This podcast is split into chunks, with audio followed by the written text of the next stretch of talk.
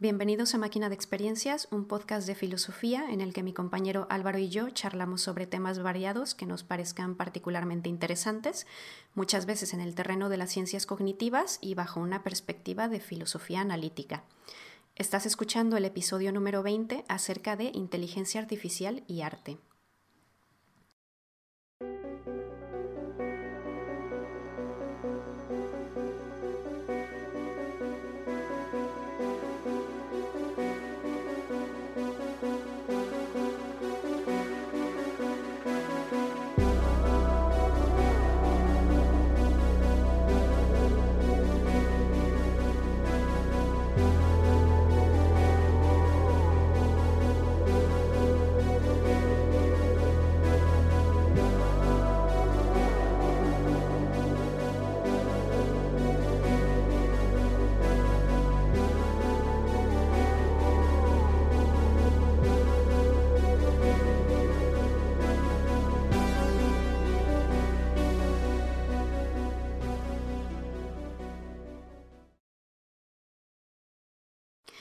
En este episodio vamos a hablar de todo lo que ha estado pasando con Dalí, Midjourney, Stable Diffusion, todos estos modelos de inteligencia artificial que son capaces de generar imágenes y del por qué hay una parte del sector del arte digital o del arte visual en general que está en contra de este tipo de IA. Eh, ya veremos más adelante si solo están en contra de una cosa o si están en contra de que existan estos generadores de imágenes o qué es lo que ocurre exactamente. Quizá curiosamente este será uno de los episodios más controvertidos que hemos hecho en el podcast, no por el tema en sí, creo yo, porque hemos hablado de cosas que son muy controvertidas, el innatismo, la naturaleza del tiempo, cuestiones de psicología positiva, cognición y lenguaje, etc pero quizá nunca habíamos hecho un episodio sobre algo que no fuera tan abstracto o, que es un tema que está actualmente muy presente en ciertos nichos, en redes sociales, con lo cual, aparte de ser un tema que puede tener conceptos controvertidos, eh, le añadimos que ahora mismo es un tema candente. Ah, hay pasiones de por medio y está teniendo mucha relevancia en el sector artístico y está dividiendo a los artistas y no artistas en dos posturas. Y justamente por eso hoy no solo me acompaña Álvaro, como en todos los episodios, sino que tenemos como invitado a Tomé Urriera, artista digital y dibujante de cómics. Eh, vamos a dejar en la descripción un enlace a su cómic Herejías para que puedan conocer su trabajo y está aquí con nosotros para que nos dé su punto de vista como artista, lo cual me parece muy valioso porque nosotros no somos artistas, nosotros podemos reflexionar este tema desde el punto de vista argumental, por ejemplo, o desde el punto de vista de filosofía del arte, pero hay cosas que no sabemos de primera mano, como puede ser el proceso creativo o cómo es la realidad de hacer arte digital o de dibujar, por ejemplo. Eh, todos conocemos el mito del artista que tiene una especie de inspiración o casi don místico y cuyo proceso de creación es misterioso, impredecible, eh, un poco lo que consideraba Kant, ¿no? que existía el genio artístico, que el artista tenía unas aptitudes innatas que hacían que de él naciera el arte, o, como Hegel que creía que el arte contenía unas verdades metafísicas absolutas y profundas, ¿no? Pues me parece interesante tener aquí a Tomeu para que nos oriente sobre cómo él concibe el arte, su proceso creativo y si hay cosas en este proceso que quizá nosotros, que no somos artistas, em, nos imaginamos de cierta forma y realmente no necesariamente es así. Esto no significa que todos los artistas estarían de acuerdo con Tomeu pero nos parece valioso escuchar el qué piensa un artista sobre, sobre su propio proceso y sobre el objeto sobre el cual trabaja y dedica su vida, que es el arte. Pues bien, ¿qué, ¿qué, ha estado pasando en el último año, los últimos dos años, en el área de la inteligencia artificial que le pueda importar particularmente a los artistas? Podemos primero ponernos un poco en contexto de algunos acontecimientos y también deciros que vamos a dejar algunos enlaces y referencias de todo lo que vamos a hablar aquí en la descripción por si queréis leer más al respecto.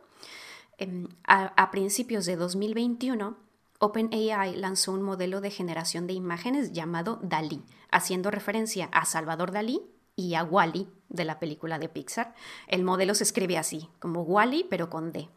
Eh, este modelo funciona con lo que le llaman prompts, que básicamente es una descripción en texto, o sea, tú como ser humano con lenguaje natural escribes un texto que contenga una descripción de la imagen que quieras eh, que esta IA te genere y la IA te la genera. Por ejemplo, si ahora mismo van a la Wikipedia y buscan Dalí, en la entrada de la Wikipedia, a la derecha, hay una imagen que fue generada, generada perdón, con el prompt de osos de peluche que están trabajando con nuevas investigaciones de IA debajo del agua con tecnología de los noventas.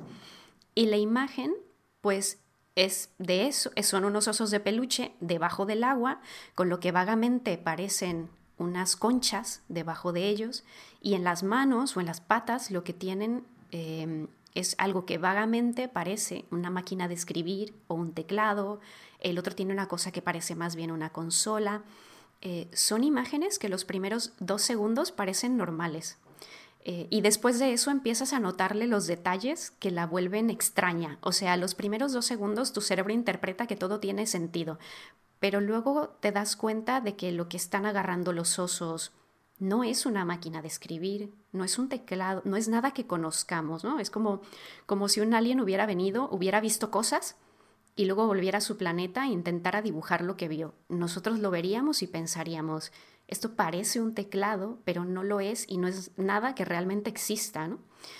Eh, pero aunque son imágenes, o sea, aunque no son imágenes perfectamente coherentes para el ser humano que las ve, es muy impresionante lo que estos modelos son capaces de hacer por sí solos, solamente dándoles un prompt como este.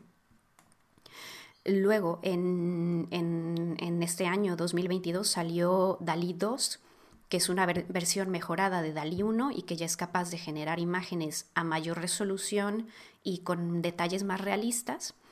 Eh, y lo que pasa es que DALI no se lanzó para que cualquiera lo pudiera usar, sino que se le concedió poder probar la beta a ciertas personas. No sé exactamente cómo funcionaba, si había que registrarte como que te interesaba probarlo y tenían una lista de espera o bajo qué criterios em, concedieron este acceso, pero el punto es que mm, al principio no era una herramienta que todo el mundo que quisiera pudiera descargarse una app o entrar a una web y probar en Internet.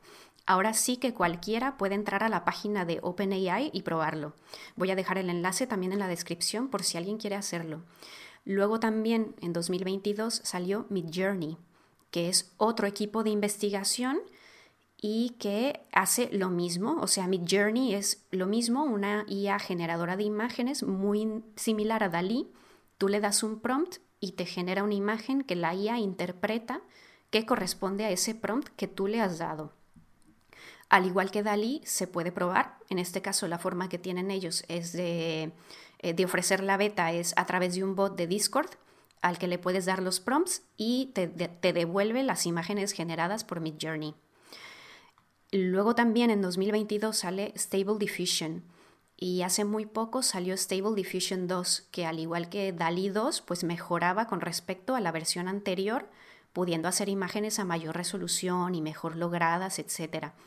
Esta herramienta creo que sí fue gratuita desde el principio, no era fácil trastear con ella, creo que lo subieron a GitHub y tenías que o ser informático o saber cómo usarlo o seguir un tutorial de alguien que te enseñara.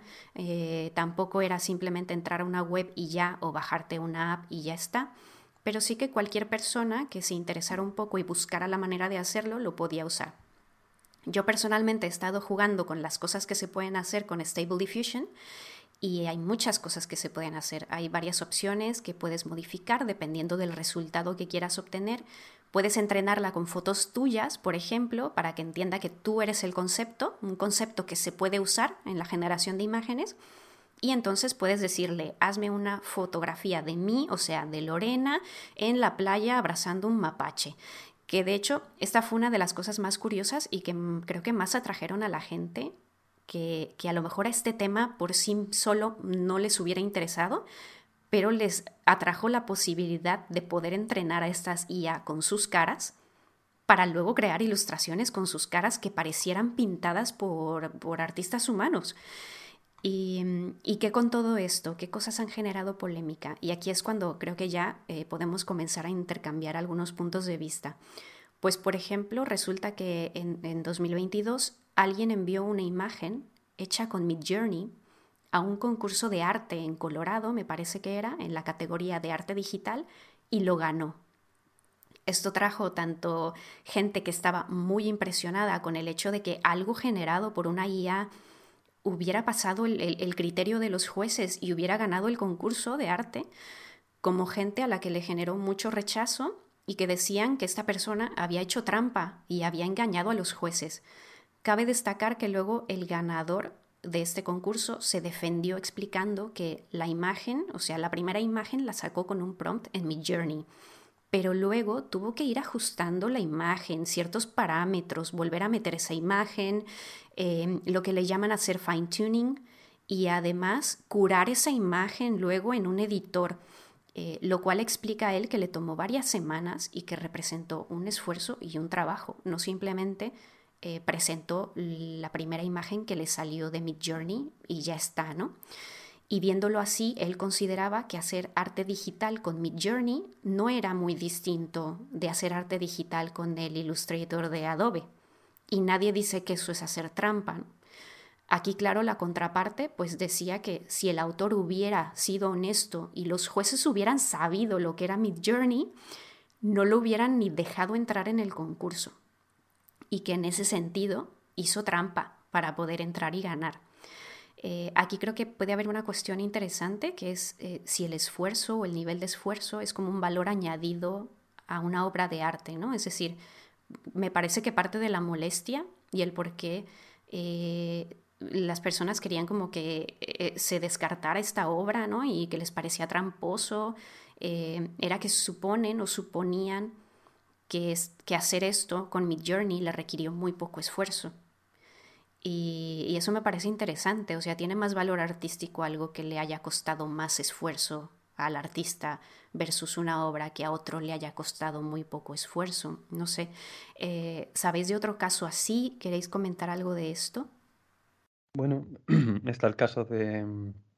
Otro caso que también ha sido muy polémico últimamente es el caso de, ah, creo que se llama Caterina Castanova, eh, un artista que publicó un cómic eh, dibujado con la ayuda de una inteligencia artificial em, y que en octubre de 2022 la, la USCO, la Oficina de Copyright de Estados Unidos, le denegó la autorización para reclamar derechos de copyright sobre su cómic, ya que había sido completado utilizando la inteligencia artificial Midjourney.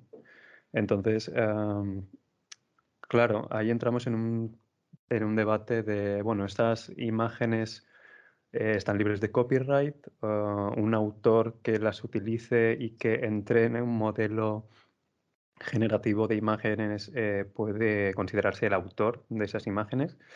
Em, en principio, lo que la, la, Oficina de Copyright de Estados Unidos le, le pedía es mm, que proporcionara datos suficientes para justificar que efectivamente esa obra había sido ah, había tenido suficiente intervención humana como para ser considerada una obra de autor, digamos, ¿no? Una obra de un, no, generada al 100% a partir de, una máquina. Entonces, ah, la señorita Cristina Castanova, que por cierto su obra se llama Zarya of the Down, por si acaso a alguien le interesa buscarlo, em, eh, se puso en contacto con, sus abogados y la respuesta que dieron es que efectivamente una respuesta a, noviembre, a 21 de noviembre de 2022, los abogados afirman que los derechos de autor pertenecen a la artista, pese a haberse apoyado en una herramienta como Midjourney para llevarlo a cabo. Em, la artista dio más detalles al respecto de su creación y dejó claro que, como tú comentabas, Lorena, eh, no es tan fácil como simplemente introducir una serie de mm, descripciones de imágenes y esperar a que la, máquina te, escupa el, primer, el primer resultado que, aparezca, ¿no? Sino que se trata de un proceso de, bueno, no, no solo el guion, la historia y la idea original eh, forma parte de, la autora, eh, sino que hubo un proceso de criba, de curación, de refinado de cada una de las viñetas y cada uno de los dibujos que forman eh, esta obra según el argumento de, estos, abogados, eh, cada una de las viñetas podría ser considerada una obra con todos sus plenos derechos de, copyright, porque ella tuvo una parte muy activa de, en la curación de estas imágenes, en el proceso de selección, de refinado, y aunque sea un proceso distinto al que estamos acostumbrados los artistas, digamos, tradicionales, por decirlo así, aunque, aunque seamos muchos artistas digitales, em, no deja de haber un componente humano y un componente em, de, de, autoría ¿no? en esas decisiones que son, que son importantes para el resultado final. Al final, eh, creo que es algo, es un tema apasionante que creo que iremos desgranando poco a poco a lo largo de, del episodio, pero, pero es muy, muy interesante. No sé si queréis comentar algo al respecto. Sí, yo a, partir de lo que han mencionado con respecto a la, a la, intervención de los humanos en estos resultados, o qué tanta intervención tiene para que se considere que es una obra original, eh, y también de los criterios, o sea, cuáles son los criterios en el caso que mencionaba Lorena, qué tanto esfuerzo eh, dio el artista o tuvo que dar el artista para, para obtener cierta obra. No sé yo si el criterio, un criterio para considerar algo eh, arte o que sea mejor que otra obra sea el esfuerzo. Realmente me cuesta trabajo creer que, que ese puede ser un criterio válido. Digo, porque, digo, alguien puede colocar en una obra muchísimo esfuerzo, pero ser una muy mala obra, ¿no? O también eh, hasta qué punto la intervención humano, humana va a resultar suficiente para que se considere una obra de alguien. Eso es un sórites, pues, a final de cuentas. Este, ¿En qué momento decimos aquí ya límites, eh, hasta aquí es el límite, aquí ya no, aquí ya es obra del autor, aquí ya no es obra del autor? Entonces, ya desde el principio estamos eh, viendo y, y, están apareciendo estos problemas filosóficos detrás de estas discusiones, ¿no? Sórites, este, los criterios artísticos. Entonces creo que vamos a seguir localizando estas cosas. Eh, bueno, solo quería comentar una cosita, que es que me parece muy curioso que los tres hemos coincidido en, el tema del, esfuerzo. Eh, yo lo tenía apuntado como mérito, si, si, el hecho de que una obra tenga más mérito, ah, su, creación tenga más mérito que otra, eso es algo que debe pesar en la valoración de, de arte. Eh, y en mi opinión, estoy de acuerdo con Álvaro que tampoco debería, o sea, si, tomamos el, tema del mérito como algo de peso, ¿por qué no ponernos más trabas a la hora de, crear una obra? Cuantas más trabas tengamos, cuantas, cuantas, más dificultades, más mérito tendría mm, llegar al resultado final y eso no es lo que hacemos los artistas. No, pero bueno, eso, son consideraciones que quizá iremos a ellas más en profundidad.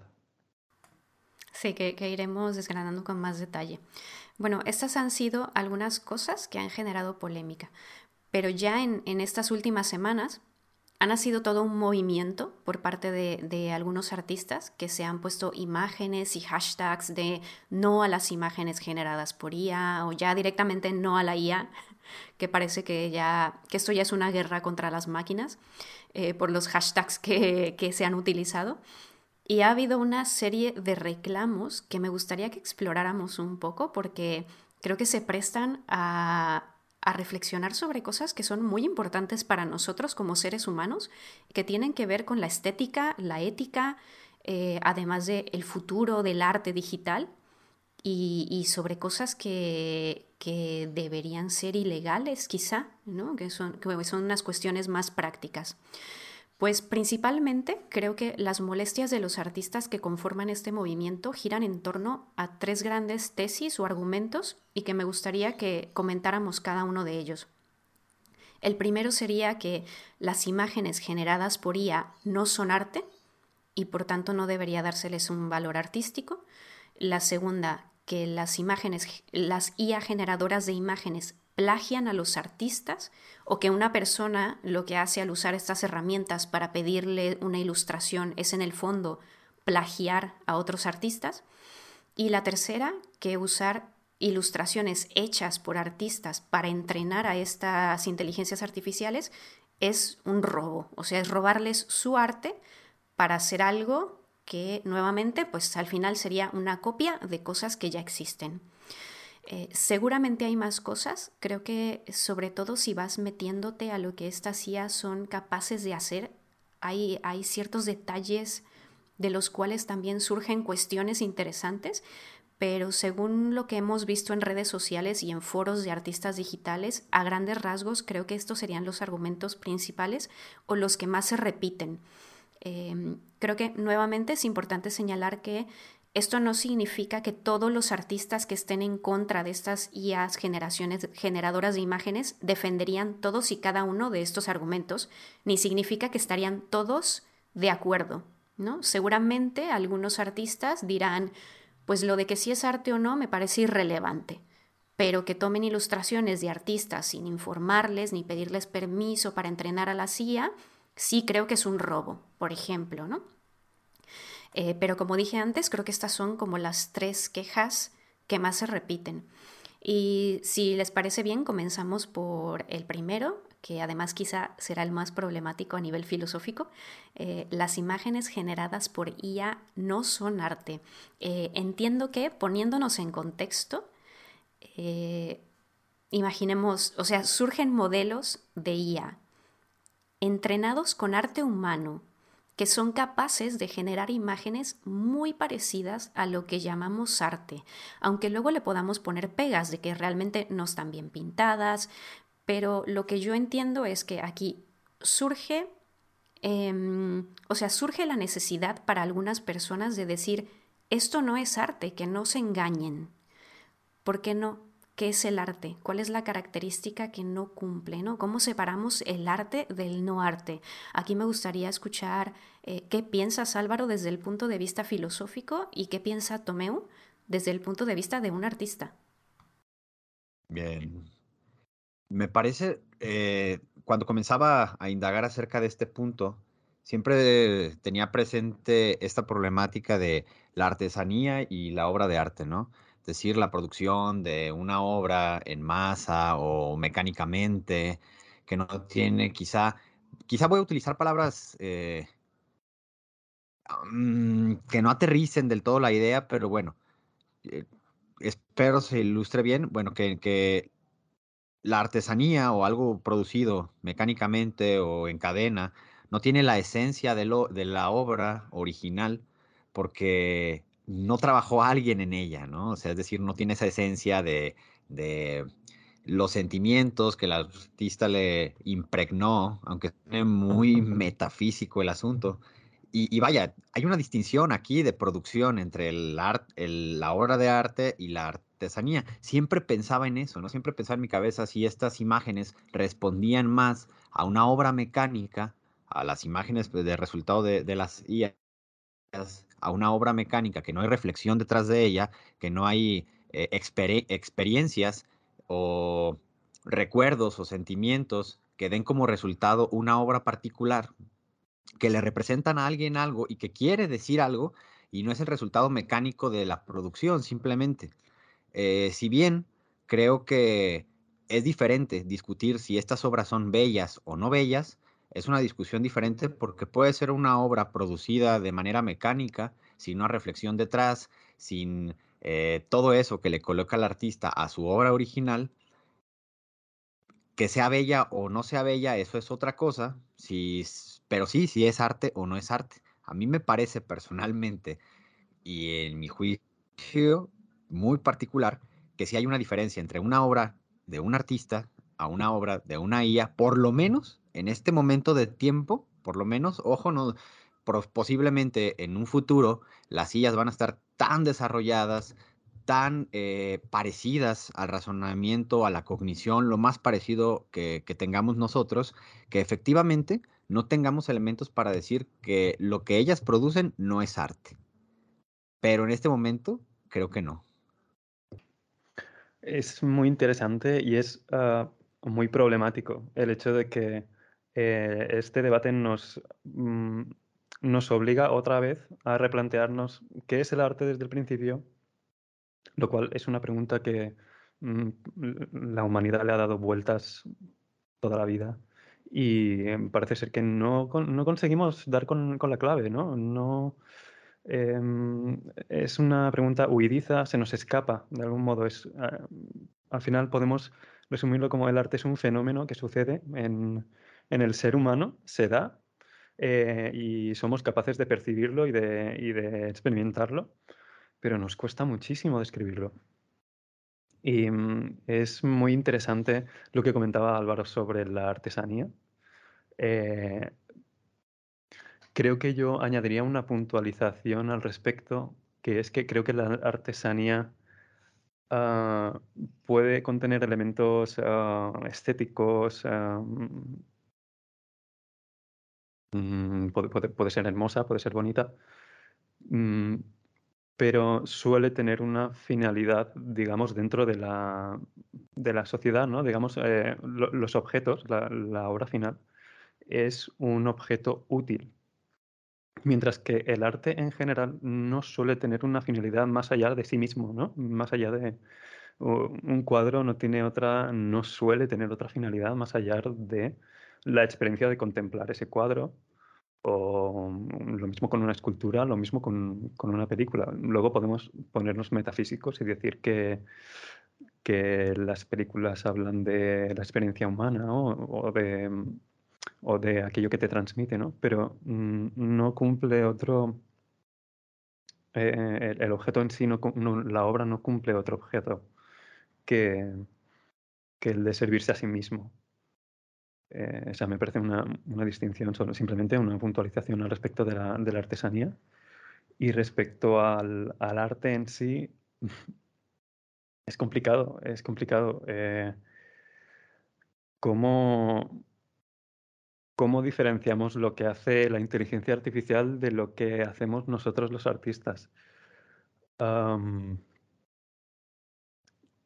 Vale, supongamos que a nivel artístico todavía podemos encontrar errores, ¿no? Podemos encontrar patrones eh, que delaten a la inteligencia artificial como autor de esas imágenes, ¿no? Y desde luego, mmm, entre las muchísimas definiciones que se han hecho eh, en el arte, muchas de ellas definen el arte como algo que hacen las personas, ¿no? Como algo muy propio del ser humano. El ser humano se siente muy eh, mm, propietario del arte, quizá porque históricamente no ha existido ninguna otra entidad capaz de generar arte, ¿no? O generar algo que nosotros podamos considerar arte por primera vez nos encontramos ante este dilema. Encontramos algo, unas uh, inteligencias, llamémoslo así, unos procesos que generan algo que es muy similar, aunque sea por imitación, es muy similar a lo que nosotros podemos considerar creación, imaginación, mmm, proceso creativo, ¿no? Luego podemos entrar en la disquisición de si ese arte es bueno o es malo, del mismo modo en que los seres humanos hacemos arte bueno o arte malo, dependiendo del ser humano ¿no? y de nuestras capacidades. Deberíamos circunscribirnos al hecho de que si no es un ser humano, no es capaz de generar arte. Bueno, un poco en la misma línea que de lo que tú estabas mencionando, ¿no? Es una pregunta que se ha hecho el ser humano desde hace muchísimo tiempo y no llegamos a a una conclusión. ¿no? En la historia de la filosofía se han hecho intentos de definir el arte. Lo que ha pasado es que han sido muy problemáticas y se han y, surgen muchas objeciones. ¿no? Se ha intentado decir que el arte es una cosa, pero luego resulta que la música no encaja en esa descripción y sabemos que la música es una forma de arte establecido, así que no puede ser esa la definición porque sabemos que la música es arte, ¿no? O se ha dicho que es tal otra cosa, pero no todas las formas de arte encajan con eso, con lo cual tampoco. Eh, por ejemplo, se han dado definiciones de arte que se basan en, en, que el arte tiene unas propiedades y el problema luego con estas definiciones eran pues las propiedades que se proponían y que estas propiedades propuestas no tenían, no eran condiciones suficientes para que algo fuera arte, podía ser otra cosa. Se decía que el arte era una representación de algo, pero hay otras cosas que podemos hacer que son representaciones de cosas que no son arte, o que el arte era expresión. Pero yo puedo expresar sin, sin hacer arte, me puedo poner a llorar y eso también es expresión. Em, a día de hoy creo que se siguen em, usando estas definiciones, entre comillas, a nivel personal un artista puede decir, para mí el arte es expresión, es contar una historia sin palabras. Eso a nivel personal es válido. Al final lo que estás transmitiendo es que eso es lo que para ti personalmente más valoras o destacas de cuando haces arte, que a ti lo que más te gusta, más te motiva y más te inspira del arte es poder expresarte o que lo que tú intentas cuando haces un dibujo es contar algo sin palabras. Em, pero no es una definición válida a nivel argumentación, ¿no? O sea, para, para, que a partir de ella, o para a partir de ella decir que lo que se queda fuera de esa definición no es arte, funciona a nivel personal y a nivel de transmitir qué es lo más valioso para ti o dónde pones tu mente y tu intención cuando haces tú tu arte. Eh, pero me parece más bien anecdótico en el sentido de, que es una definición que le puede dar cada artista y que tiene sentido para él y, que llega a ser algo muy personal, ¿no? Luego hay unas definiciones que ponen el énfasis en, la función del arte, por ejemplo. Eh, algo es arte si cumple la función de darte una experiencia estética. Otras que enfatizan más el proceso, ¿no? Algo es arte si se ha hecho a partir de ciertas reglas o se ha seguido cierta fórmula. Hay una clase de definiciones también que personalmente a mí me gustan, que es ver el arte como algo que puede ser eh, una de varias cosas o una combinación de varias, pero no necesariamente se tienen que dar todas esas condiciones para que algo sea arte. Le puede faltar alguna. Por ejemplo, eh, algunos autores dicen que, pues, si algo ha sido creado con cierto nivel de técnica y ha cumplido cierto objetivo estético, eso es arte. Esa es una condición que algo puede cumplir y si la cumple es arte. O si algo entra dentro de una forma de arte que ya está muy bien establecida en la historia de la humanidad y tiene mucha tradición, entonces es arte. Es otra condición que podría cumplir, ¿no? O si algo ha sido creado con la intención de que sea arte y el creador ha logrado transmitir que había esa intención de hacer una obra de arte, pues es arte, ¿no? Sería otra condición que se podría cumplir. Em, si vamos mirando creaciones, pues a lo mejor encajarían en alguna de estas definiciones o en varias, eh, no necesariamente en todas, y aceptaríamos que ese objeto es arte, por alguna u otra razón. Lo que pasa es que yo creo que dentro de estas definiciones, las imágenes generadas por IA sí pueden ser arte. Lo que a mí me interesaría es conocer o intentar llegar al argumento de quien diga que no lo es, ¿no? Intento ponerme en los zapatos de alguien que piense que, que las imágenes generadas por IA no son arte y, por ejemplo, a mí se me ocurre que hay dos clases de cosas que podríamos objetar cuando vemos las imágenes generadas por IA. Por ejemplo, si nos ponemos a ver una imagen generada por Midjourney, Stable Diffusion, lo que sea, y una ilustración generada por, por una persona, e intentamos responder, vale, ¿por qué esta no es arte y esta sí? Pues a lo mejor nos podríamos poner a decir, mira, en esta composición o esta técnica no está bien, no es coherente, aquí hay mucho detalle, pero luego aquí esto está mal pintado y no tiene sentido porque esto sí tiene detalle, esto no tiene detalle, o aquí lo normal es que haya cierta profundidad porque así percibimos la realidad y aquí no la hay porque la IA no sabe qué es eso o mira que la mano tiene seis dedos, o mira que la anatomía está mal hecha. Ese es un tipo de cosas que podemos objetarle y que ahora mismo ocurren, ¿no? Ocurren estos errores y deformidades, pero que yo creo que es cuestión de tiempo hasta que esos problemas se resuelvan. Es decir, creo que si nos ponemos a criticar una imagen generada por IA en comparación a una obra generada por, eh, por un ser humano, podemos señalar dos tipos de cosas, ¿no? digamos, las contingentes y las esenciales. Las contingentes son esta clase de cosas. Yo le puedo objetar que la mano no está bien hecha, no termina de entender la profundidad, no tiene sentido que a lo lejos haya una cosa con muchísimo detalle, pero luego otra cosa que está cerca está difuminada. Pero cuando estas cosas queden resueltas y la IA entienda eso y ya no sean un problema, ¿qué cosas le vamos a poder objetar? O sea, ¿cuáles son las cosas esenciales? De mm, que, que, por más que la IA consiga hacer un buen dibujo, no va a ser arte, ¿no? Ahí creo yo que está como el punto clave si se quiere defender que, que las imágenes generadas por IA no son arte, ¿no? Habría que tener claro qué sí lo es y cuál de estas condiciones no, no, es, no cumple y no va a cumplir nunca, ¿no? Creo que hay un punto, un tema, una palabra que has mencionado que me parece que es clave, que es la intención. Eh, el artista normalmente cuando se enfrenta al proceso creativo tiene una intencionalidad. Su arte, el arte, tiene una intencionalidad que luego eh, llegará a buen puerto o no a través de su técnica. Pero digamos que todas, creo que es algo, un rasgo común y transversal a todas las, la práctica artística, artística, que es tener una intención, ¿no? Tener algo, lo que siempre llamamos, ¿no? El mensaje, algo que decir, el, alma de, la obra, aunque suene muy metafísico, al final estamos hablando de eso, ¿no? ¿Cuál es el significado? ¿Y cuál es lo... de qué está hablando e, esa obra en particular? Eso es algo que a día de hoy la inteligencia artificial no es capaz de hacer. La inteligencia artificial puede resolver el problema técnico, puede, em, puede ser mediador entre las ideas que un ser humano pueda tener y el resultado final de la obra. Pero necesita que un ser humano le, proponga, le aporte esa intencionalidad, ese interés, ese eh, ¿qué, hacemos, el, por qué, por qué estamos haciendo una obra en concreto sobre este tema en específico.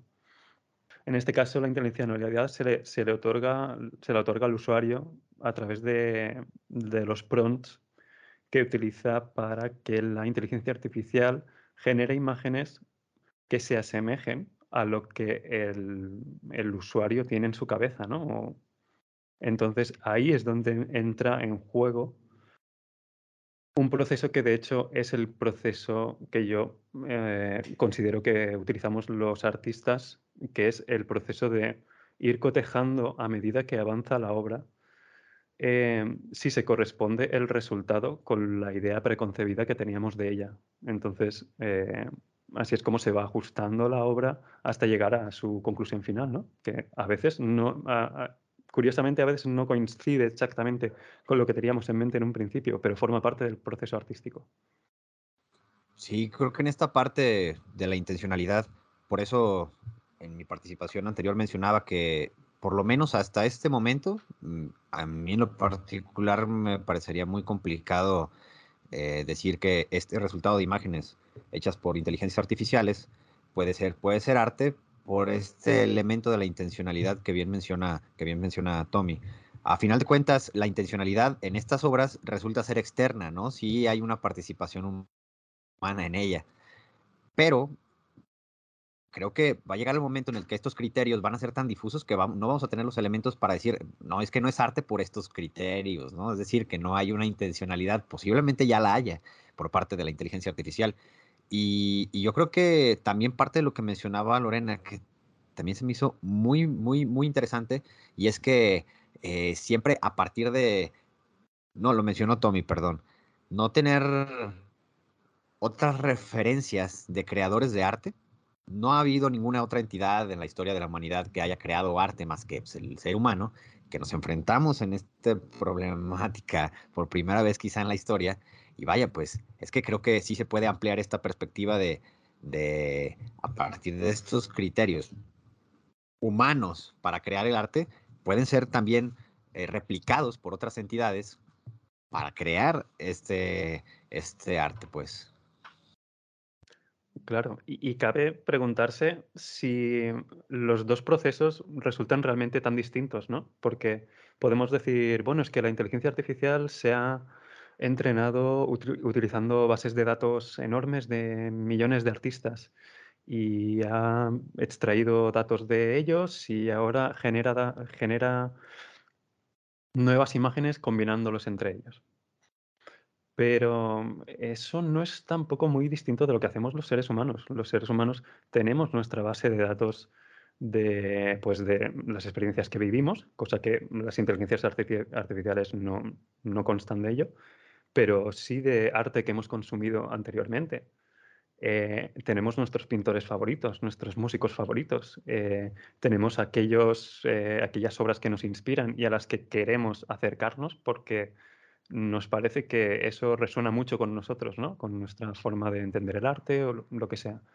Entonces, la mímica de lo que hacen otros artistas forma parte, yo diría que fundamental del proceso de aprendizaje de cualquier artista la mímica de, incluso en las, en las academias de pintura, es habitual que, se, que los alumnos se pongan a replicar pinturas de grandes autores, ¿no? intentando imitar sus trazos, imitar su, forma de entender el color, el volumen y tal. Es una forma de aproximarse a la pintura a través de los grandes maestros. ¿no? ¿Qué tiene eso de distinto realmente al respecto de la inteligencia artificial. O sea, obviamente sí es un poco distinto, pero no, no difiere tanto, ¿no? Eh, se trata de algo muy, muy intangible.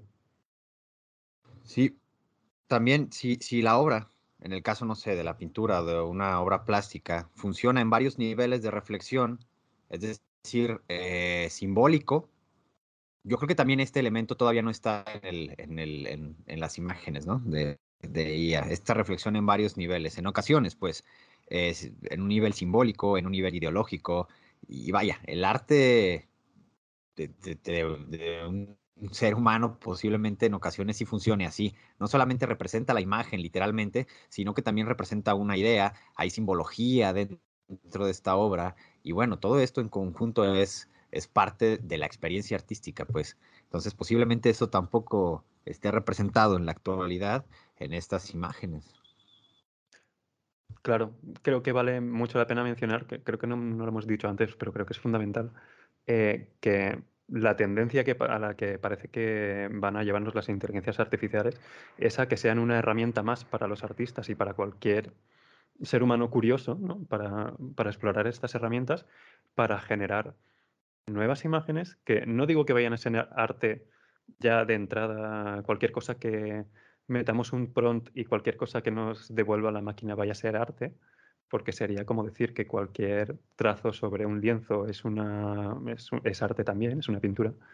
Eh, pero sí que puede, e, en mi opinión, em, está con esta, digamos, mm, no sé cómo decirlo, esta, esta mezcla ¿no? entre la inteligencia artificial eh, y el ser humano, utilizándola como herramienta, mm, tiene potencial de llegar a convertirse en arte, tiene potencial de alcanzar cotas eh, útiles e importantes para la, la expresión humana, la expresión de los artistas.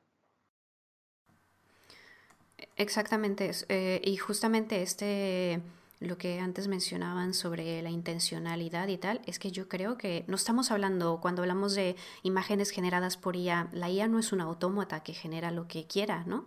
Sino que ahí yo creo, por ejemplo, si, si algo clave en el arte es la intencionalidad, pues yo creo que sí la hay en el sentido de que la intencionalidad la tiene y se la da la persona o el artista que escribe el prompt.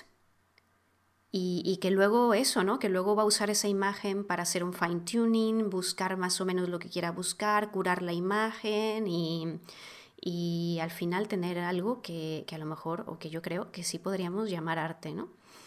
Eh, había una cosa que quería mencionar cuando estaba diciendo lo de las definiciones de arte, y es que eh, también habría quien, o sea, también habría la postura escéptica, ¿no? O sea, también hay quien piensa que el arte es un fenómeno tan diverso que no sería posible definirlo ¿no? De, no sería posible encontrarle la esencia, no podríamos encontrar qué es aquello que conecta todas las obras de arte como para poder hacer una definición satisfactoria y completa, ¿no? Esta sería la postura escéptica.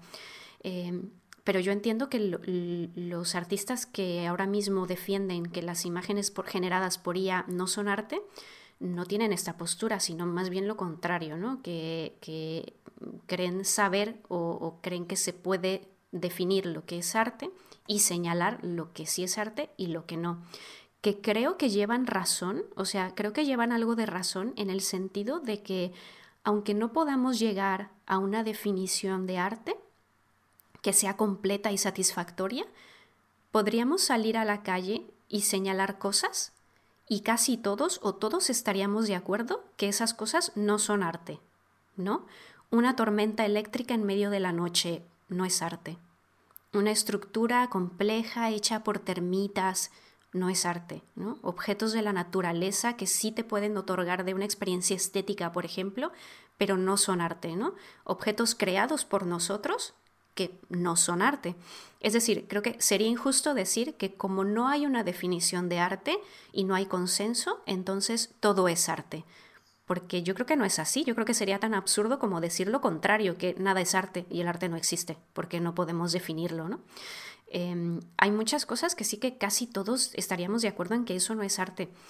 lo problemático de este caso para mí es que uno, o sea, tienes algo que uno es entrenado con arte, eso es su referencia de aprendizaje. Dos, su función es generar cosas similares.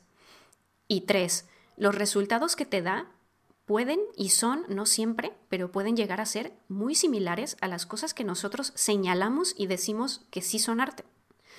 Eh, entonces ahí sí veo relevante, si se va a defender la postura de esto no es arte, pues decir exactamente por qué no lo es, ¿no? Porque no está hecho por un ser humano, em, porque no tiene alma, ¿no? A veces eh, eh, he leído artistas que, que, dicen esto, ¿no? Como que el arte humano tiene alma, tiene una personalidad que solamente le puede dar un ser humano. A lo mejor sería esto.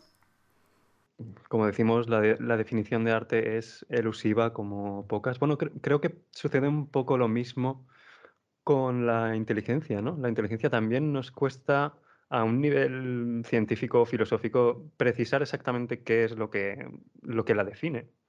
Es una serie de capacidades mentales eh, que, constan eh, en el cerebro humano, pero también pueden darse de algún modo en el cerebro de algunos animales. Son preguntas muy complejas que todavía eh, nos cuesta darles una respuesta.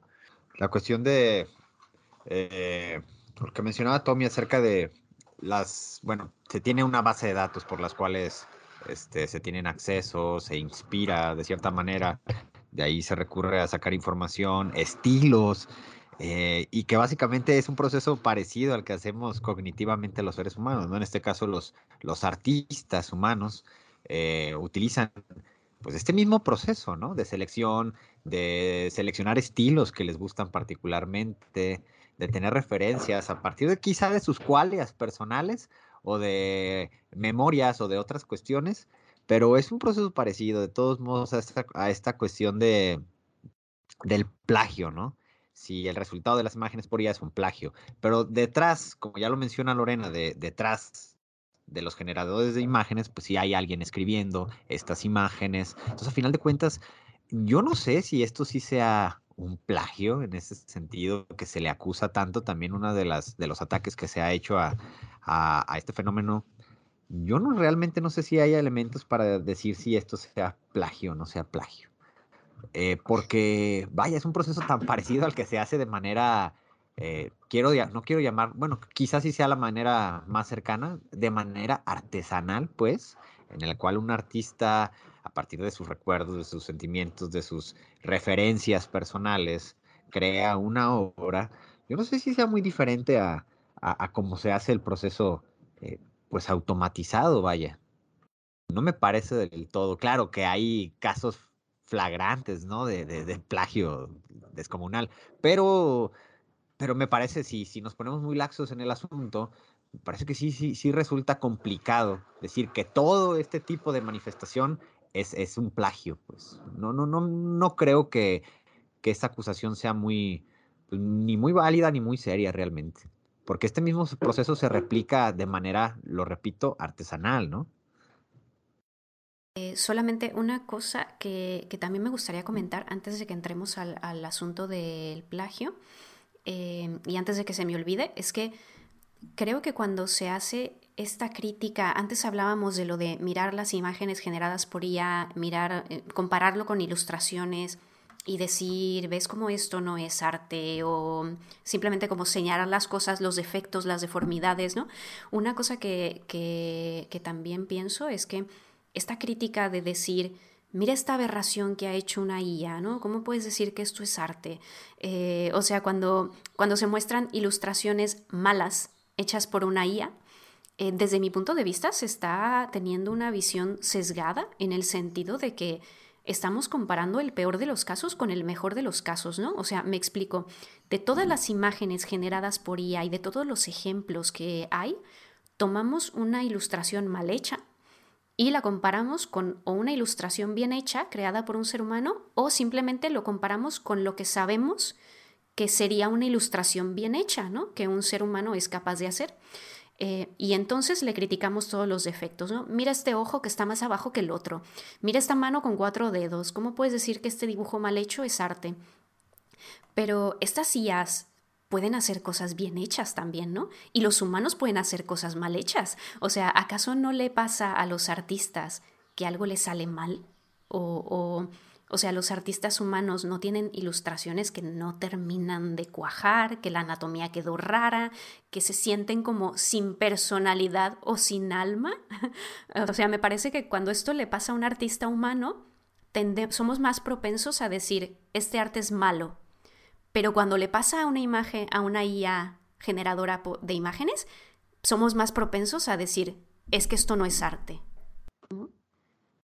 Totalmente. De hecho, el ser humano cuando trabaja en cualquier obra artística pasa por una serie de procesos, ¿no? Tiene que, la obra pasa por una serie de filtros. para empezar, tienes una, idea en, tu cabeza y quieres tratar de alcanzar un resultado lo más fidedigno posible con respecto a esa idea.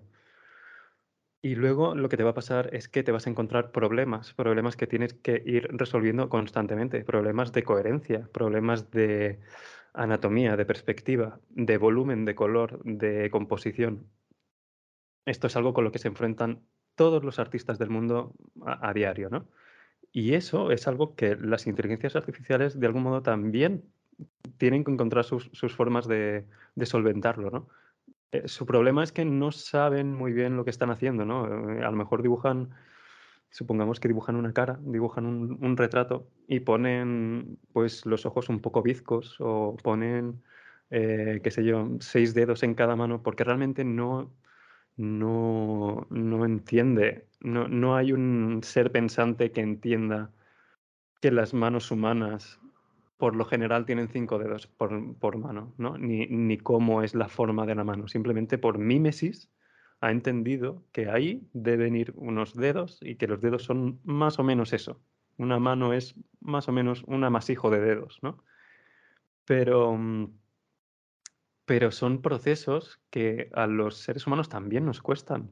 Eh, ¿A cuántos seres humanos se les o se nos da mal la perspectiva, se nos da mal la anatomía cuando empezamos a, trabajar en ella. ¿Por qué? Porque no es fácil, es, son conceptos abstractos, son conceptos que tienes que profundizar para entenderlos y es lo mismo que le va a pasar a la inteligencia artificial, eh, creo yo, a medida que se sigan desarrollando estos modelos. Eh, no sé si queréis volver al tema, bueno, creo que voy a volver al tema del plagio por, un, momento. Eh, solo quería comentar que si argumentamos que lo que generan las inteligencias artificiales no es arte, pero a la vez argumentamos que nos están plagiando a los artistas, entramos un poco en, un, en una contradicción lógica, ¿no? Es decir, si las inteligencias no generan arte no, y no pueden plagiar a, no, no, puede ser que plagien a los artistas, porque por definición el producto de un plagio de una obra artística debería ser otra obra artística. O, o aunque sea de menor calidad o de peor resultado estético o lo que sea. Pero me parece que hay un poco de mm, un argumento un poco sesgado ahí, no, no, no sé cómo definirlo, Mm. Y también quiero dejar claro que en caso de que las inteligencias artificiales en algún momento eh, realmente nos dejen a los artistas sin trabajo, lo cual es un debate que también está, está muy candente. Quiero dejar claro que yo soy artista 2D y soy, sería de los primeros afectados. O sea, no, no estoy aquí defendiendo la inteligencia artificial porque sea lo mejor del mundo. Eh, muchos artistas tenemos muchas preocupaciones al respecto, me, incluyo, pero creo que mm, no podemos em, simplemente negar la, evidencia. Creo que tenemos que intentar discernir un poco, que separar el grano de la paja, ¿no? Y discernir cuál va a ser nuestro papel en el futuro eh, con respecto a estas inteligencias artificiales.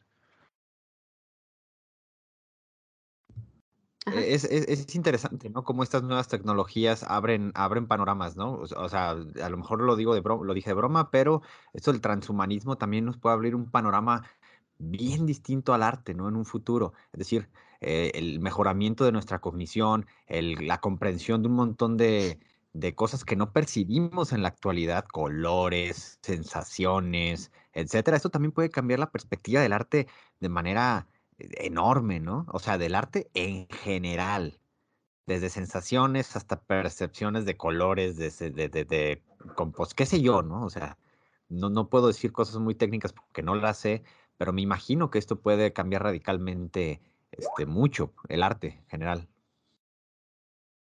Totalmente, así como vemos que ya nos está obligando a cambiar o bien cambiar o bien ampliar nuestra definición sobre el arte, eh, vamos a tener que expandir un poco más nuestra mente y ver a, qué nuevos sitios nos lleva, ¿no? Y mm, es, eh, forma parte del progreso que vamos a vivir, con sus cosas buenas y sus cosas malas, por supuesto. Eh, sobre, sobre lo que estábamos hablando de que ya entramos al tema del plagio, em, aquí hay algo que valdría la pena aclarar, creo, y es que estas IAs tienen un abanico de posibilidades de cómo se pueden usar, ¿no? Si tú usas una IA generadora de imágenes para hacer algo que directamente es como una obra específica que ya existe de un artista específico, cambiándole una cosilla por otra, eh, eso es plagio, ¿no? Pero yo creo que eso tiene más bien que ver con los usos éticos y no éticos de estas herramientas, así como pueden haber usos éticos y no éticos de muchas cosas, de muchas herramientas y técnicas tecnológicas. Pero no vamos a decir que hay que censurar o hay que prohibir una herramienta porque se pueda usar de formas poco éticas, ¿no? Eso lo que quiere decir es que hay que establecer unas reglas y, que las leyes de plagio se aplican de igual forma si tú copias una ilustración de un artista pintándola tú con tus manos o con el Illustrator de Adobe o pidiéndoselo a Stable Diffusion. ¿no? En eso creo que estaríamos todos de acuerdo. En lo que yo creo que habría desacuerdo es que hay gente que, que, que lo que piensa es que como la IA necesita ver imágenes de muchas ilustraciones de artistas humanos, para ella poder generar una ilustración, entonces lo que haga de entrada no es original, ya está implícito que está copiando, ¿no? Em, y yo creo que aquí habría que aclarar una cosa y que es cómo funcionan estas inteligencias artificiales. Eh, o .csv, que es como le diríamos en México, que es un divulgador de, de cosas relacionadas con IA, con tecnología y ciencia, tiene un vídeo sobre este tema en el que explica que hay una desinformación acerca de cómo estas, y estas inteligencias artificiales te generan una imagen. Y se ha difundido esta idea de que lo que hace es copiar parches, como copiar píxeles, y entonces ir formando una imagen a partir de, de, todos esos copia y pega de píxeles. ¿no? Y él explica que realmente el entrenamiento que tienen estas IA es, son más bien que la IA hace un análisis de los patrones que conforman la imagen y se le dan muchísimas imágenes para que a partir de ellas entienda eh, los distintos patrones, como pueden ser los trazos, las formas, las texturas, que ciertos conceptos tienen ciertos elementos, ¿no? que una cara tiene ciertos elementos que hacen que sea una cara, Em, si le pido a Stable Diffusion que me haga un mapache, pues lo intenta, a veces le sale mejor y a veces peor, con lo que ha entendido que es un mapache tras descomponer todas estas imágenes en patrones, analizar estos patrones y luego intentar integrarlos para llegar a algo nuevo que encaje con el prompt que yo le dé. Eh, él da el ejemplo de que si tú le das 50 imágenes de una silla, no es que memorice todas las imágenes, sino que abstrae la idea de lo que es una silla y qué atributos tiene una silla. Eh, de cualquier forma, voy a dejar también en la descripción eh, un enlace al vídeo donde él explica esto, que justamente es también un debate sobre este tema. Y bueno, la, cosa aquí sería, ¿esto es copiar? ¿Es, ¿Es esto tan distinto de la forma en la que un ser humano aprende a dibujar? ¿Qué distinto tiene con el hecho de de que un artista humano tiene que ver obras de arte y dibujos para poder aprender a dibujar o alguna clase de referente. Tú me puedes decir, un humano que nazca en una cueva y nunca vea nada del mundo exterior y no vea nada, o sea, que no vea nada excepto la cueva y lo que hay fuera de ella, te va a hacer pinturas rupestres. Pues sí, pero porque tendrá unas referencias en, que están en la naturaleza, ¿no? Eh, y estoy segura, o que me desmienta Tomeu si no es así, que los artistas ven muchas cosas, ven muchas obras del estilo que ellos quieren aprender o de muchos estilos para aprender a dibujar, con lo cual mm, no creo o me parece difícil defender eh, la posición de que los seres humanos no nos entrenamos tan bien viendo imágenes para aprender a dibujar y hacemos como estas abstracciones eh, para luego crear otra cosa. Y, en este caso, pues nosotros también estaríamos copiando, porque, porque cuando lo hace la IA está mal, pero nosotros lo hacemos y está bien, es una forma de aprender. Sí, totalmente. Em, eh, al final, consumir cultura, consumir obras de arte de otros ah, artistas, eh, lo consideramos algo enriquecedor, ¿no? Los, artistas y en general la gente lo considera como algo enriquecedor, eh, ver cómo distintos artistas resuelven distintos problemas, tienen sus formas particulares de ver el mundo, tienen sus estilos mm, particulares y al final un artista es verdad que eh, hay mucha mística alrededor de cómo se da el proceso creativo, pero realmente un artista agarra aquellos elementos que más le gustan o más le funcionan o mejor se le dan a la hora de completar una imagen o completar un, ah, cuadro y trata de plasmarlos, ¿no? Eh, creo que es bastante evidente lo que comenta Lorena, al menos para mí. Para mí es bastante evidente que sin todo el bagaje cultural que tenemos, no podríamos llegar los artistas a las cotas a las que llegamos. Es decir, si, si yo quiero dibujar, eh, qué sé yo, un cómic en estilo manga y no, no he visto manga en mi vida, no va a nacer de mí ese estilo en particular, ¿no? Porque ¿de dónde sale eso? Es como, tiene que haber algún precedente que establezca las bases que luego acaben evolucionando en eso. Em, es muy complejo. Para, mí, es, es verdad que quizá no funcionamos del mismo modo, la inteligencia artificial y el ser humano. Esto también es evidente, ¿no? El ser humano tiene experiencias alrededor de su vida y de sus sentimientos y de sus ah, de cómo le afectan ciertos, ah, ciertos eventos de su vida. La inteligencia artificial no. La inteligencia artificial solo tiene imágenes en las que se puede basar, imágenes de otros artistas o fotografías o tal pero pena hacer la reflexión de que si los resultados de la experiencia de un artista, la obra de un artista y el resultado creativo, ¿vale? A, nivel creativo que te da la inteligencia artificial son similares, mm, creo que vale la pena pensar si realmente hay tanta diferencia entre los procesos que se dan en la mente humana y en la inteligencia artificial, ¿no? a, la hora de crear algo nuevo, eh, a la hora de resolver problemas visuales. Eh, es muy complejo. Eh, al, respecto de, lo, de cómo se hacen estas imágenes, quería comentar una cosa, que es que, em, creo que también lo decía CSV en uno de sus vídeos, que es que en algunas, en algunas ocasiones nos puede dar la sensación de que la IA realmente está copiando un cuadro, literalmente, eh, reproduciéndolo igual con alguna mm, pequeña diferencia mínima. ¿no? Esto se puede dar sobre todo en, en, casos, por ejemplo, si le pedimos que nos pinte la Mona Lisa. ¿Por qué sucede esto? Porque yo tampoco no soy un experto en, esta área, pero tal como lo ha explicado CSV, es un producto del overfitting. Cuando la inteligencia artificial contiene demasiadas copias de la misma imagen en su dataset, eh, eso hace que la inteligencia artificial, en vez de abstraer conceptos, como comentaba ahora Lorena, en vez de abstraer el concepto de una silla, eh, la inteligencia artificial memoriza, digamos, todos los, todos los patrones de esa imagen y luego los reproduce exactamente igual. Como es lógico pensar, habrá muchas, eh, en, la base de datos de muchas de las inteligencias artificiales, habrá muchas copias de cuadros muy famosos, como la Mona Lisa, eh, fotografías muy famosas, y es normal que, que nos choque, que digamos, ostras, es que es idéntica. Claro, porque no ha extraído, no ha, digamos que no ha mm, abstraído conceptos, sino que los ha memorizado. Es, uno de los fallos, por así llamarlo, es una de las, de las cosas que quizá todavía faltan por, pulir de las inteligencias artificiales, ¿no?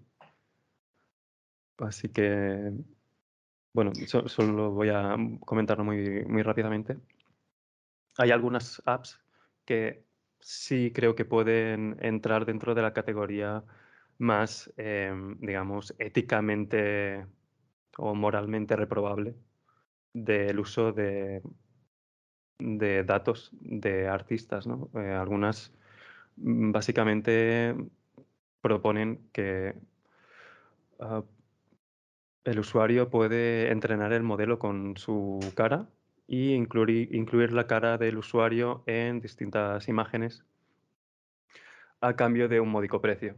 Eh, tengamos en cuenta que la mayoría de, modelos de generación de imágenes se han abierto de modo gratuito para todo el mundo.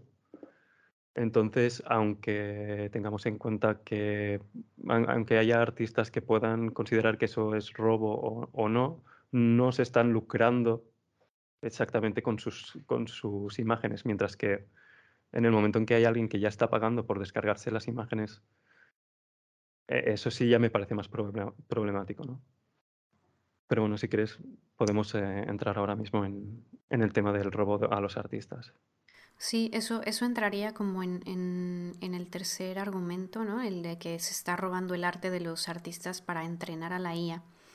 Em, se puede parecer a, a, lo segundo, ¿no? A lo que habíamos hablado antes, pero yo creo que son dos quejas distintas, ¿no? Una cosa es decir que el resultado que te genera la IA debería ser considerado plagio porque está copiando y pegando píxeles de cosas que ya existen, no es lo suficientemente original. Y otra cosa es, son cuestiones de qué imágenes están usando para entrenar estos modelos, de dónde salen, si los, artistas saben que su trabajo está siendo usado, etc. Y, y decir que a lo mejor alguna de esas cosas o varias en, alguna de esas cosas o en varias hay algo antiético o ilegal o que debería ser ilegal, ¿no? Eh, que ya es una cuestión un poco más práctica, ¿no? Más entrar dentro de lo que es legal o no y que seguramente yo creo que se resolverá más pronto que tarde. Lo que pasa es que creo que la tecnología va mucho más rápido de lo que se pueden estudiar, debatir y establecer nuevas leyes o establecer cómo se pueden interpretar las leyes que, que ya existen para resolver estos problemas, ¿no? Por ejemplo, una cosa que mencionaba Tomeo al principio, ¿quién es dueño de la, imagen generada por IA, ¿no? Las imágenes pueden tener copyright, eh, pues se tendrá que ver cómo las leyes de copyright se interpretarán para cubrir este caso de algo que antes no existía y no se podía hacer y que ahora existe, ¿no? Em, lo que sí que hay ahora mismo es que, por un lado, hay una manera de saber si tu arte ha sido utilizado para entrenar algún modelo. Esto se puede hacer entrando en la web de haveibeentrained.com, la vamos a dejar en la descripción. Y tanto Dalí como Midjourney, Stable Diffusion eh, te ofrecen esta posibilidad de que tú puedes entrar a la web y pedir que no se use tu arte para entrenar a los modelos. ¿Por qué no se ha hecho al revés? O sea, ¿por qué no partimos de la base de que nadie puede usar esas ilustraciones a menos que sean los artistas los que pidan que se utilicen. Em, yo me imagino que es uno porque esas imágenes son públicas. Me imagino que pasa quizá como el tema del web scrapping, que no es ilegal hacer scrapping. Estás extrayendo datos que la gente ha puesto allí y que son públicos. ¿Se puede hacer un uso antiético de esos datos? Sí, pero eso es otro asunto, ¿no? Y por supuesto, si tú hackeas una cuenta y accedes a los datos privados de alguien, eso es ilegal. Pero, pero el web scrapping en sí no lo es. Eh, pues a lo mejor me imagino que uno, en este caso, pues son ilustraciones que estaban en la web, que los artistas han subido y que son públicas. Y dos, que quizás sería la parte más importante, es que lo que hacen estas IA es, se ha considerado lo suficientemente transformador como para no estar directamente conectada con esas ilustraciones, eh, con lo cual no se está usando, no se está haciendo un uso ilegal de esas ilustraciones como referencias. Eh, creo que esta cuestión de lo que es un trabajo transformador y uno derivativo es, eh, ha sido clave en varios casos de, de denuncias de violación de copyright. ¿no? Si tú haces un trabajo derivativo de algo hecho por otro artista, necesitas el consentimiento del artista. Por ejemplo, si usas una fotografía de un artista para tú pintar sobre ella, pero si tú haces un trabajo eh, transformador, transformativo, no sé cuál sería la palabra correcta, eh, en el que el trabajo de otro artista sea como los ingredientes crudos eh, para hacer algo que no se deriva directamente de esa obra, pues no necesitas consentimiento.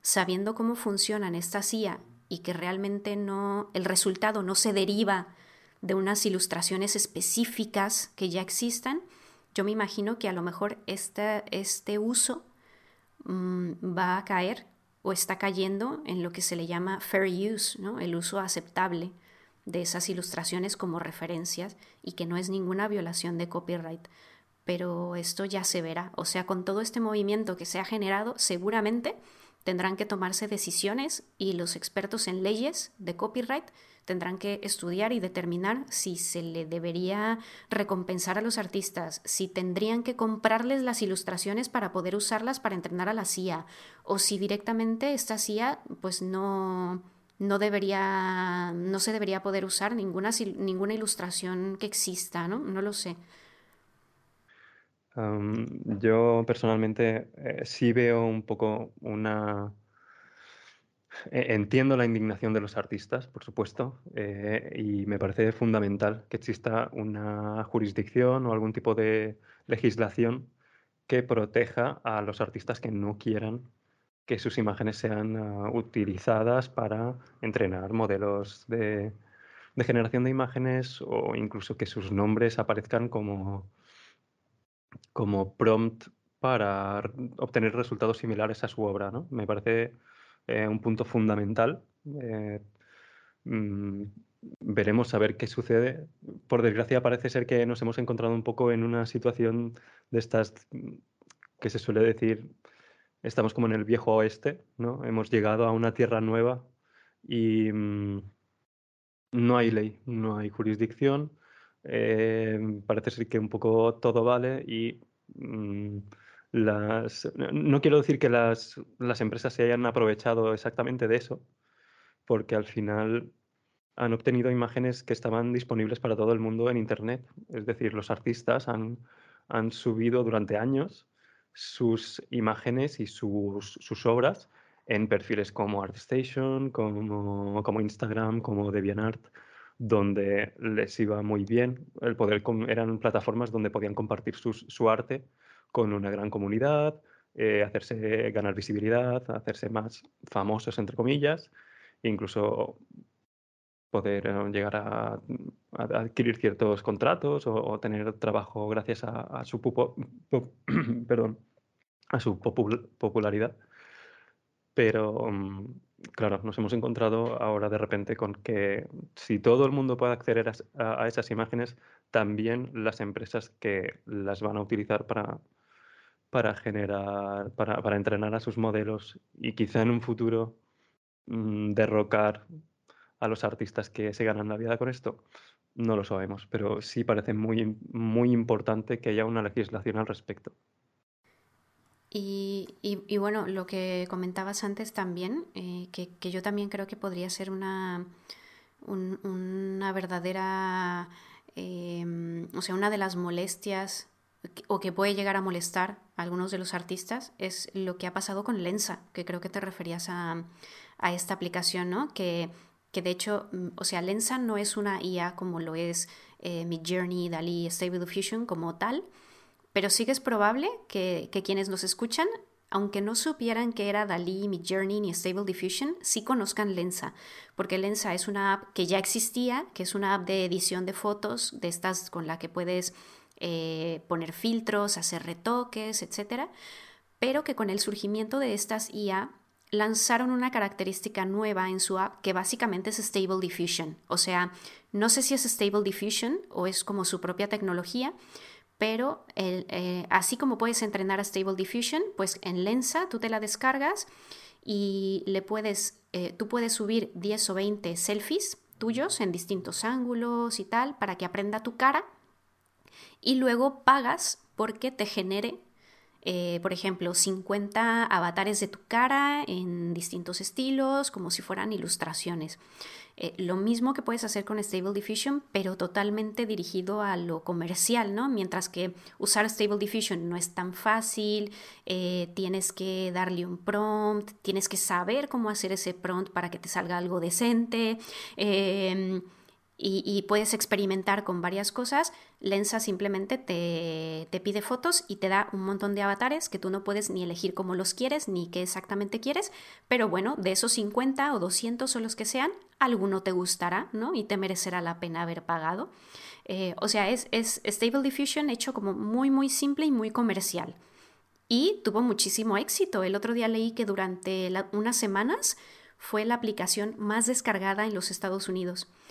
Eh, y la cosa o, lo que creo que ha generado mm, molestia es que Lensa sí cobra por generarte estas imágenes y, creo que algunos artistas en esta línea de considerar que, el, arte eh, el arte hecho por IA se, eh, se basa como en el robo de ilustraciones humanas, pues en el fondo esto puede ser su verdadera molestia, ¿no? Que haya empresas que están haciendo muchísimo dinero con esto y saber que se han usado sus ilustraciones en el proceso de construir este producto y que a ellos ni les pidieron permiso, ni les informaron, ni les pagaron una comisión, ni se les da crédito, pero las empresas sí que se forran, ¿no? Sí, totalmente. Yo ahí sí veo una intención, especialmente em, que, que, claramente hay un ganador o un perdedor, ¿no? Hay hay quien se lleva todo el dinero y sin darle ningún reconocimiento a los artistas. Y eh, pues sí, es me parece muy reprobable. Yo creo que como última eh, reflexión por mi parte, a pesar de no estar tan familiarizado con todas estas, este, con todos estos programas, nunca los he utilizado. Ustedes veo que sí están bastante familiarizados con ellos. Eh, sin embargo, me parece que abre las pautas y abre la puerta para una reflexión ontológica con relación al arte, eh, abrir nuevas perspectivas con relación a problemas clásicos del arte, con esta tan, tan debatida en la filosofía como el arte contemporáneo, el arte clásico, las definiciones, etcétera. Todas estas cuestiones se presentan en esta discusión, en esta discusión de las inteligencias artificiales, ¿no? De fondo hay discusiones éticas, ontológicas, epistémicas, que es muy importante y es muy interesante esclarecerlas. También esto último que mencionas, que mencionaron acerca de qué tan rebasado puede estar, puede ir la tecnología que va varios pasos adelante de las regulaciones jurídicas y de las nociones morales al respecto, pues, porque la tecnología avanza, pero posteriormente se hacen reflexiones morales al respecto, como en el caso de los derechos de los autores, ¿no? Entonces, eh, creo que es un tema que se puede explorar desde muchas aristas, perspectivas filosóficas, cognitivas, tecnológicas, etcétera, y es bastante interesante por mi parte. Creo que eh, deja la pauta a seguir reflexionando al respecto. Em, a, mí me gustaría hacer una, una pequeña reflexión al respecto de por qué la comunidad artística se ha sentido tan atacada o tan amenazada por el auge de la inteligencia artificial. Creo que es por hay dos motivos principales. Uno es porque la inteligencia artificial eh, no, no, solo a los artistas, sino en general, ha atacado nuestra concepción de lo que es el arte como algo que era muy intrínseco y exclusivo del ser humano. ¿no? Eh, es algo que eh, para muchos incluso tiene una connotación casi mística y sagrada. ¿no? Hasta hace poco nuestra concepción del futuro nos llevaba a pensar que las máquinas podrían en algún momento sustituir el trabajo de cualquiera pero es como que el arte tenía un, un, rincón especial en nuestro corazón, ¿no? Es como, no creemos que ahí vayan, vayan a llegar. Y nos hemos dado cuenta que, bueno, eh, no, no estoy aquí para decir que nos han, nos han suplantado a todos en absoluto, pero nos, nos hemos dado cuenta que estamos quizá más cerca de lo que pensábamos, de que las inteligencias artificiales eh, sean capaces de replicar algo similar al proceso creativo y al proceso artístico más o menos, ¿no? Entonces eso genera muchísima sorpresa, es, eh, es algo fascinante, por un lado, pero también genera muchísima incomodidad y muchísima incertidumbre. Y luego, por otro lado, creo que se trata de una amenaza para los artistas de carácter mercantil. Eh, el arte como necesidad humana seguirá existiendo siempre. De hecho, esto es un problema que si los artistas nos sentimos, los artistas 2D nos sentimos, o, 3D, nos sentimos atacados o nos sentimos amenazados por la inteligencia artificial, eh, eso nos sucede a los artistas digitales, pero los artistas tradicionales, de momento, están bastante tranquilos porque no parece que tengan mucho de lo que preocuparse. ¿no? Em, lo que inquieta a muchos es que la capacidad, de, la capacidad de la inteligencia artificial de generar productos nuevos a gran velocidad y de buena calidad, buena calidad entre comillas, eh, y a un precio irrisorio, eh, es porque muchos de los artistas vivimos de eso. ¿no? Eh, cuando lo que generan las inteligencias artificiales, queramos llamarlo arte o no, rivaliza con el arte que producimos los, los humanos, los seres humanos, em, el criterio que prevalecerá será el que determine el mercado. Es decir, si yo como artista puedo filosofar y hacer manifiestos y puedo postularme acerca de la naturaleza del arte humano y por qué la inteligencia artificial nunca alcanzará las cotas del arte humano. Pero si mi cliente considera que lo que hace la inteligencia artificial es suficientemente bueno mm, y la inteligencia artificial lo hace gratis, lo más probable es que acabe prescindiendo de mis servicios y el que acabe perdiendo el trabajo voy a ser yo. Entonces, creo que esos son dos puntos que a la comunidad artística les han chocado mucho, en plan, estamos en un punto en el que quizá luego ya no podamos volver atrás. Qué bien lo aterrizaste, Tommy. Qué bien lo aterrizaste, la problemática de lo abstracto a lo concreto.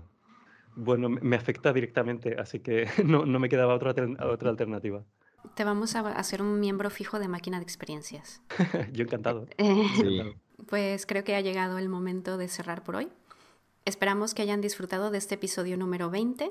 Si les gusta el podcast, pueden seguirnos en Instagram, arroba mdexperiencias, y también recordarles que los episodios están disponibles en Evox, Apple Podcasts, Spotify, Podimo, YouTube y Google Podcasts. Gracias por escucharnos y nos vemos en el próximo episodio.